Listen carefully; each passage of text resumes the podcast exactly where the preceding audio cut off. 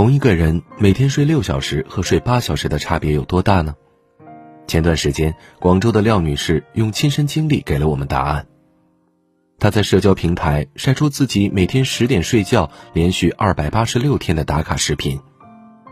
从她每日自拍的变化来看，前后真的判若两人。早睡之后，每天都是活力满满，黑眼圈会变淡，法令纹会有改善，乳腺结节也在变小，而且心情会好很多，脑袋更灵活。其实以前的她也没有早睡的习惯。但因为生病差点休学后，医生叮嘱他一定要好好睡觉，于是他开始尝试早睡，并坚持打卡监督自己。时间久了，很多人也陆续加入，还建了一个早睡群，互相鼓励监督。有句话说得好：“药补不如食补，食补不如觉补。”我们的一生大概有三分之一的时间和睡觉打交道，而睡眠的质量决定着生命的质量。好好睡觉就是富养自己最好的方式。第一，没睡好的人身体里都是垃圾。美国波士顿大学的科学家在国际顶级期刊《科学》上发表的研究表明，只有在睡眠状态下，脑脊髓液才会把垃圾沿着血管清出，大脑才会开启自动清洗模式，扫除相关毒素，如导致阿尔兹海默病的贝塔淀粉样蛋白。而熬夜会干扰这一过程。甚至使全身器官遭到透支。简单来说，没睡好的人脑子里全是垃圾。熬夜会变傻，真的不只是说说而已。不仅头脑会不清醒，各种疾病都有可能找上门来。看过这样一则新闻：科技创业公司的 CEO 张先生，为了新产品的顺利上市，他常常加班加点，不分昼夜。年度体检时查出高血压症状，但这并没有引起他的重视。他自认为年轻，身体强健，不屑于把这些毛病当回事儿，继续熬夜工作。忙完这一阵儿，我们就去马尔代夫，这是张先生给妻子最后的承诺。然而，等来的不是期望中的假期，而是死神突如其来的召唤。某个夜里，一直潜伏于他身上的高血压对他发起了疯狂进攻。因为年轻人的血管弹力好，血斑迅速掉落。最终引发了脑猝死。张先生的遭遇让人扼腕叹息，但此类事件绝非偶然。中国睡眠医学协会调查显示，超过百分之七十的年轻人都有熬夜的习惯，而百分之九十的年轻人猝死、脑溢血、心肌梗塞都与熬夜有关。不管你是主动长期熬夜，还是迫不得已长期熬夜，这一行为对于身体的伤害都是不可逆转的。但仍有一部分人明明知道熬夜危害很大，还是忍不住过上了夜猫子式的生活，熬夜追剧，熬夜加班，熬夜玩游戏，熬夜两个字在年轻人中仿佛成了流行趋势。有多少人敷着面膜，喝着枸杞，咀嚼着保健品，然后熬着最长的夜？叔本华说，人类所能犯的最大的错误，就是拿健康来换取其他身外之物。睡眠不足让人心力交瘁，不堪重负，就像一台不予养护却一直超负荷运转的机器。长期熬夜就是拿自己的健康做筹码，参与一场人生的豪赌。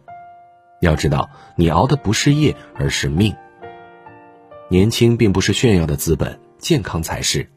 失去健康，终将一无所有。第二，睡觉是最好的养生。著名养生大师、国学传承者南怀瑾说：“养生三大事：一睡眠，二便利，三饮食。其余起居、服装等皆是辅助。三事中，睡眠第一。好好睡觉是人生的头等大事。顾维钧就曾在自传里告诉大家，他长寿的秘诀在于睡。身为外交官，顾维钧平时工作紧张繁忙，压力自然也很大。”因此，他非常注重睡眠质量，以保证足够的精力和大脑的清醒。良好的睡眠可以极大的提高工作效率，就像渡边淳一所说：“睡眠良好是一种真正的才能。没有睡眠能力的话，人们就不能保持健康的身体，就不能专心致志的工作。好好睡觉既是生存的必要能力，也是养生的最佳方式。”相声演员马三立曾透露过自己长寿的秘诀。我很注意吃喝拉撒睡，其中最注意睡，从未失眠过。每天午睡到三点半，在此之前，谁按门铃打电话来，我都不接，反正我睡着了也听不见。他曾笑言，给他一个枕头、一张床，他就能够睡到地老天荒。饮食的迷思中说过，你的生活方式就是你的寿命。睡不好，百病生；睡得安，多长寿。每个人的身体都如同机械一样在运转，而睡眠是身体全面深层修复保养的过程。好的睡眠才能调养生息，充满活力。第三，好习惯才有好状态。随着生活压力的不断加剧，越来越多的人受到各种睡眠问题的困扰，睡觉变成了一件奢侈的事情。